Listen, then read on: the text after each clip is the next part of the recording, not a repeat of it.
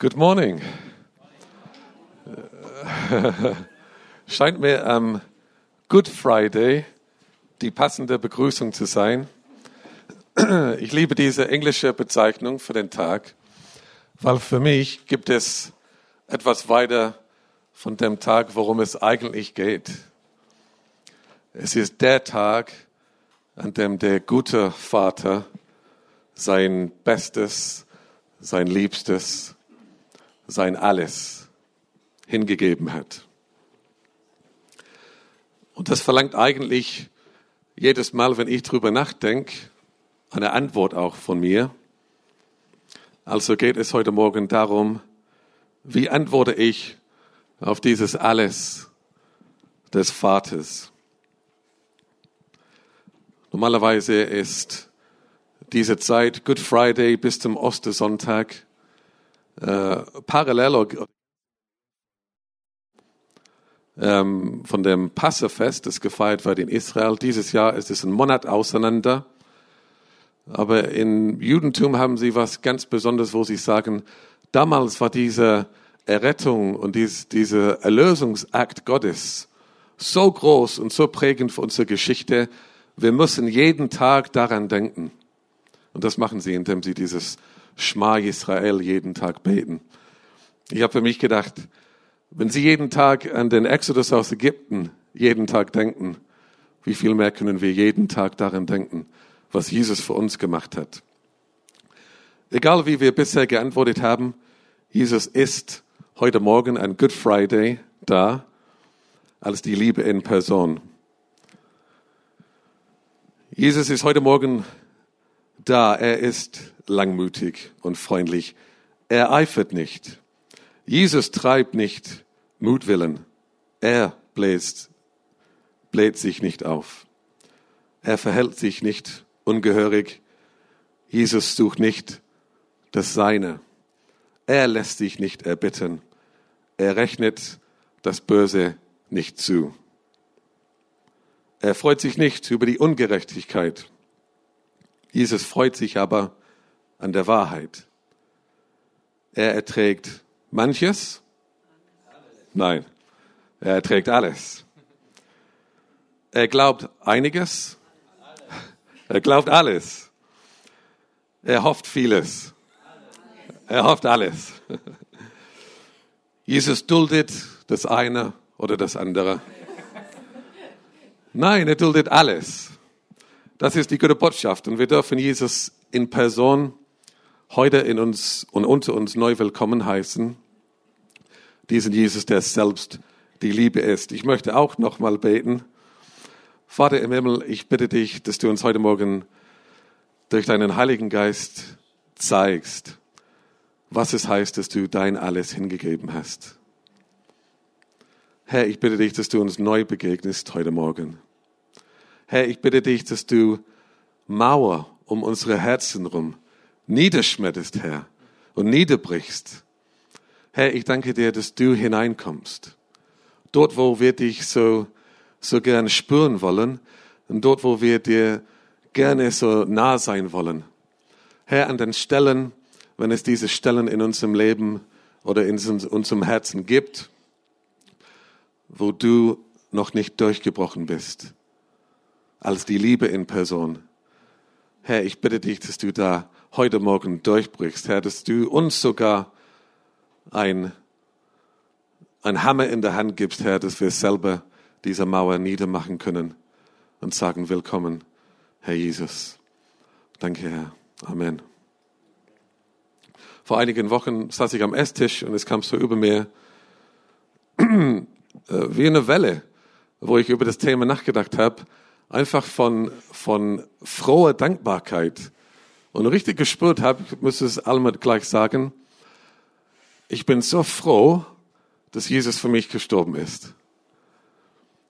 Das hat mich richtig durchdrungen. Ich habe gedacht, Mensch, ich, ich möchte wirklich nicht mehr drüber nachdenken oder überhaupt äh, dem nachkommen jetzt in meinem Herzen, was es heißt, wenn er das für mich nicht gemacht hätte oder ich hätte das nicht angenommen. Wäre richtig was, was ganz Schlimmes gewesen. Meine Antwort war, nicht immer ganz so klar auf Jesus, was er gemacht hat. Früher sah es bei mir so früh aus. Ich bin in England äh, aufgewachsen. Gibt es noch jemand hier heute Morgen?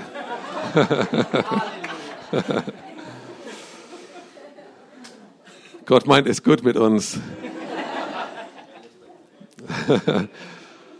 und bei mir damals und in meiner Umgebung gab es andere Dinge, die uns so im Vordergrund unseres Gedankens waren. Das war zum einen am Good Friday Hot Cross Buns, getoastet mit Butter, Jam oder Marmelade, super lecker. Auch im Fernsehprogramm stand ja immer Jesus Christ Superstar. Muss ich ehrlich zugeben, als Kind hat es mir ein bisschen durcheinander gebracht mit römischen Soldaten mit Maschinengewehr und der singende, tanzende Judas war. Ich habe es nicht jedes Jahr dann angeschaut, aber es war immer auf dem Programm. Und nicht zuletzt denn war mir auch damals sehr wichtig, die Vorfreude auf Unmengen von Schokolade. Cadbury's Cream Eggs. 200 Millionen von denen wird im Jahr verkauft. Das ist ein großes Geschäft in England. Und äh, schon am Karfreitag durfte man Cadbury's Cream Eggs essen bei uns. Zumindest äh, heimlich. Das ist ja bei uns hier heute anders. Ja, wir haben zumindest, ich denke alle, zumindest einmal eine sehr klare und eine sehr deutliche Antwort auf Gottes Alles gegeben. Ähm, aber ich denke, heute Morgen können wir uns auch trotzdem neu drüber besinnen und eine aktuelle und passende Antwort für ihn finden. Jesus möchte zu uns reinkommen. Er möchte mit uns Gemeinschaft haben. Genau an diesen Stellen, die wir kennen vielleicht und die er auf jeden Fall kennt. Er möchte uns, er möchte sich mit uns identifizieren in allem, was unser Leben so ausmacht. Und es ist egal, ob wir ihm nah oder fern stehen. Dieses Verlangen, das er spürt für uns, ist das Gleiche. Am Good Friday geht es um Jesus, der hohe Priester, der sich ganz hingibt. Im Hebräerbrief heißt es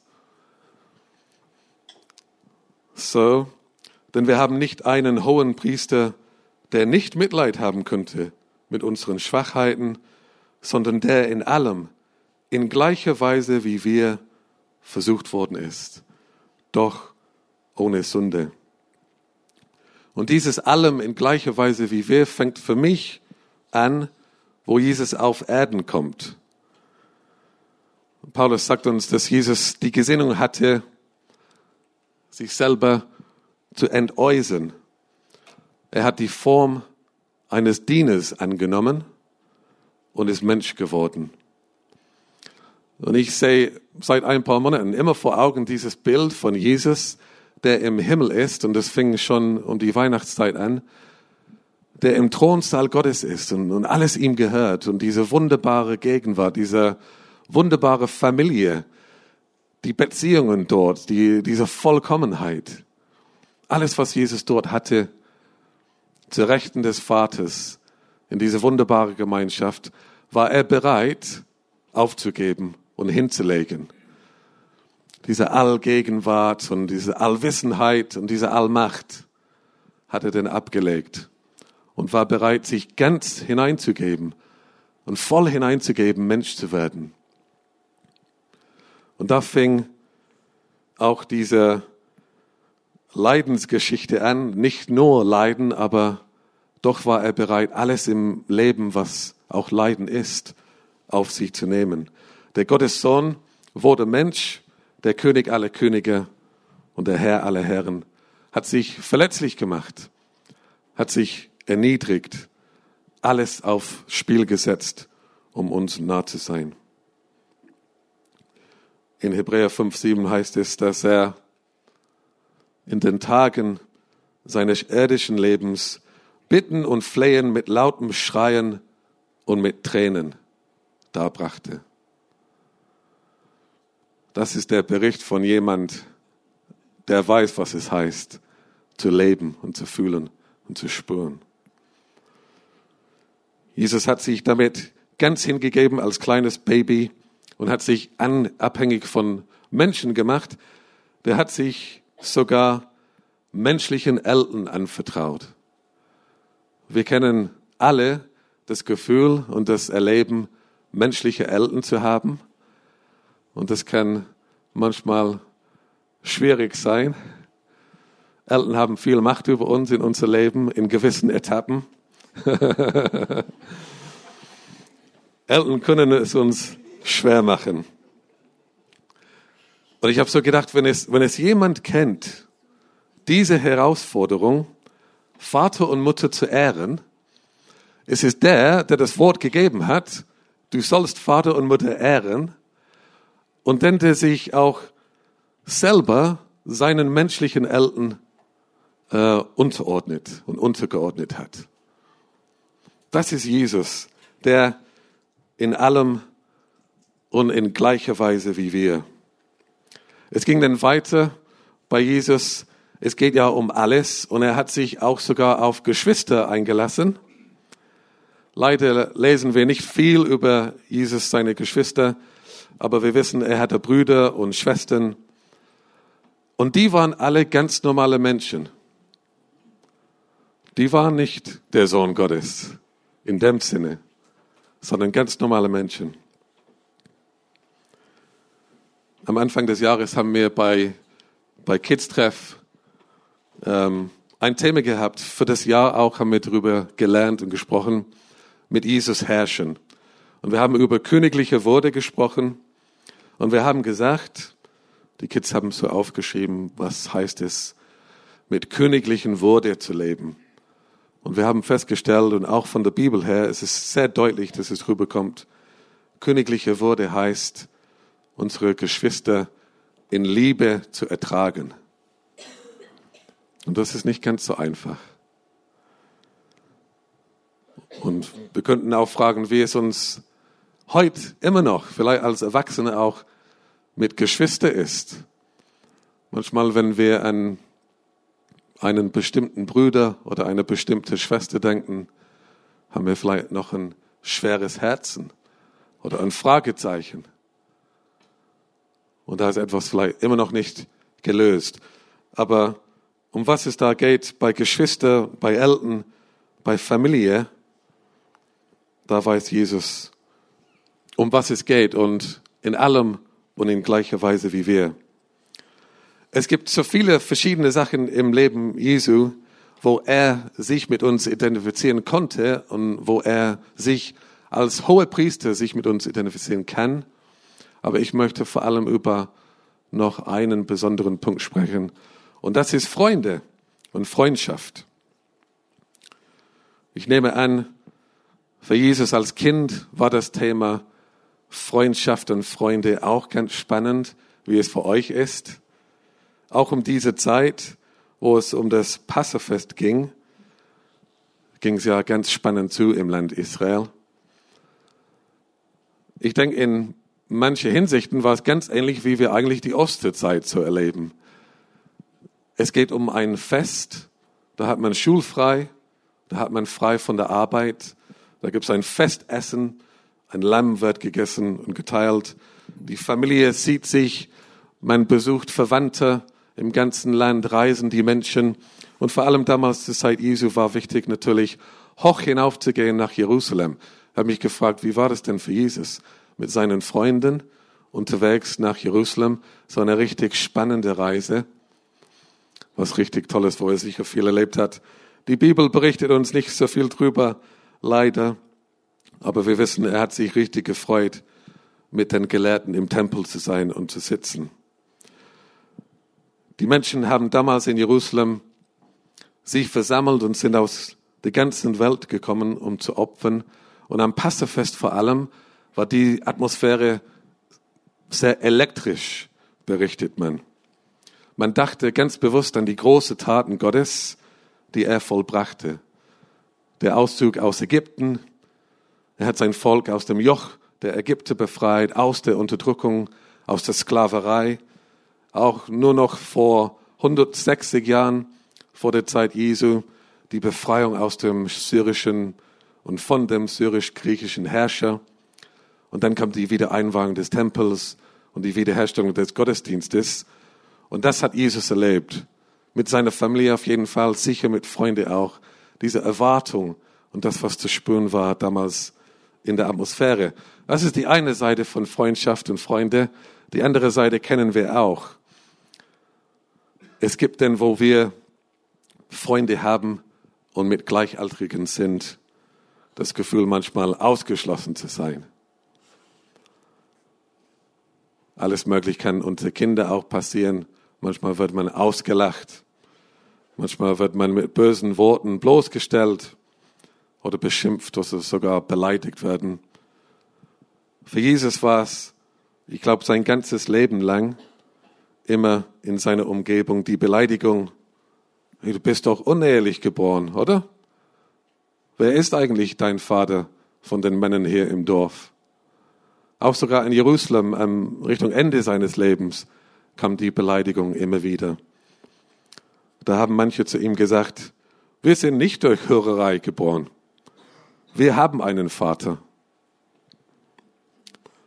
Und trotzdem hat sich Jesus nicht zurückgezogen von den Menschen um ihn herum, hat sich auf Freundschaft eingelassen, hat sich auf Beziehung eingelassen, hat sich nicht abgewendet, sein Herz von den Menschen um ihn herum. Das sehen wir auch ganz deutlich später und das kennen wir besser von seinem Leben, diese Freundschaft mit den Jungen. Auch als Erwachsener ließ er sich auf Freundschaft ein. Richtig intensiv. Er war jahrelang mit den Jungen unterwegs. Und wir wissen von manchen Berichten, das war richtig herausfordernd. Alles, was sie mitgebracht haben an Schwachheiten, hat eine Rolle gespielt in diesem Verhältnis. Lehrer, Jünger, Rabbi, Talmidim oder Schüler, aber auch Freunde war Jesus, denke ich, ganz wichtig. Und bis hin zu dem letzten Passemal am Abend vor Good Friday in dieser Zeit des Passefestes will Jesus auch nach diesen drei Jahren mit seinen Freunden feiern. Er wendet sich nicht ab von denen. Und er sagt sogar an diesem Abend, was vor dem Freitag kommt, bei diesem letzten Passemal, mit Sehnsucht habe ich mich gesehnt, mit euch dieses Passemal zu feiern. Und da war er in diesem Raum mit seinen Jungen.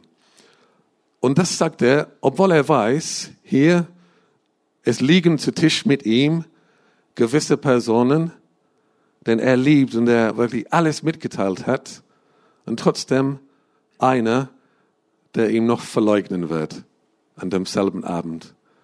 Und trotzdem noch einer, der nackt davon wegrennen wird, um sich selber zu retten. Und noch einer, der ihm sogar mit einem Kuss verraten wird. Diese Freunde haben diesen letzten Abend zusammen verbracht und alles miteinander geteilt. Und vor allem Jesus merkt man auch im Johannesevangelium, wie, wie dieser Abend für ihn sehr wertvoll ist. Richtig wertvoll. Und er teilt sein ganzes Herz mit seinen Freunden. Er hat allen gedient. In Johannes Evangelium heißt es, er hat sie bis zum Ende geliebt. Und er wusste, dass der Vater ihm alles in den Händen gegeben hatte. Und dann entscheidet er sich an diesem letzten Abend, wo er seine letzte Zeit mit seinen Freunden hat, ihnen zu dienen. Und er wäscht ihnen die Füße. Und es sagt auch in Johannes 13, Jesus spricht auch in die Runde, der mit mir das Brot isst, hat seine Verse gegen mich aufgehoben. Das ist ein Zitat aus dem Alten Testament, dass es einen geben wird in diese intime Sphäre, in diese intime Runde, der Jesus verraten wird. Und als Jesus das erzählt, ist er dabei, die Fersen zu waschen mit den Füßen. Und er gibt sein Herz ganz hin und wendet sich nicht ab. Dieses Bild hinter mir, und da gibt es ein oder zwei noch, ist von der Höhle, wo Jesus wahrscheinlich die Nacht verbracht hatte. Ohne Freunde und ganz alleine. Da sieht man die Löcher in den Felsen äh, hier in der Mitte und kommt auf der anderen Seite raus. Da hat man dann die Leute festgebunden, dass sie dann zum Teil auch nicht hinsetzen konnten oder sich hinlegen konnten. Das ist unterhalb von einer Kirche auf dem Berg Sion, St. Peter Gallicantu. Und das hat auf Jesus gewartet nach diesem Passeabend. Und das hat er auch gewusst, wo er noch mit seiner Freunde war. Dieses Schmerz, dieses Leiden hat er sich nicht im Weg kommen lassen zwischen sich und seinen Brüdern und seinen Freunden. Und da ist er alleine, genau an dem Passeabend, wo es heißt in der Tora, das ist eine Wache für den Herrn. Jesus schon geschlagen, gekettet hier an der Wand. An dem Passefest, in der Zeit, wo Gott sagt, dieses Fest ist eine festgelegte Zeit von mir, wo mein Volk mich begegnen soll auf dem Berg Zion. Und da ist Jesus in dieser Hölle, genau zu der Zeit, obwohl er so viele Freunde eigentlich hatte. Allem in gleicher Weise wie wir. Wir wissen, wie es weiterging und wie am nächsten Tag Jesus wirklich alles auf sich genommen hatte, auf dem Weg zum Kreuz zum einen, aber auch auf dem und an dem Kreuz von Golgotha. An dem ersten Good Friday, damals in Israel, in der Stadt des großen Königs, war es für die, die Jesus kannten und für Jesus selber ein Tag des Schreckens und ein Tag der tiefen Erschütterung bis ins Mark und Bein. Und das hat er für mich und für dich und für viele auf sich genommen, auf dass wir nie wieder alleine sein müssen, mit unseren Schmerzen, mit unserem Leid, mit Verlust oder gebrochener Beziehung, egal was wir erlitten haben oder erlitten werden, haben wir einen hohen Priester, der mit uns in allem nah sein will und in allem nah sein kann. Der weiß, wie es uns geht und was es mit uns macht. In allem, in gleicher Weise wie wir. Und wir können heute Morgen antworten auf dieses alles von Gott. Jesus machte es für uns sehr leicht, denn an dem Passeabend mit seinen Freunden bei diesem Abendmahl hat er den dritten Kelch genommen nach dem Mahl. Das ist der Kelch der Rettung, der Kelch der Erlösung.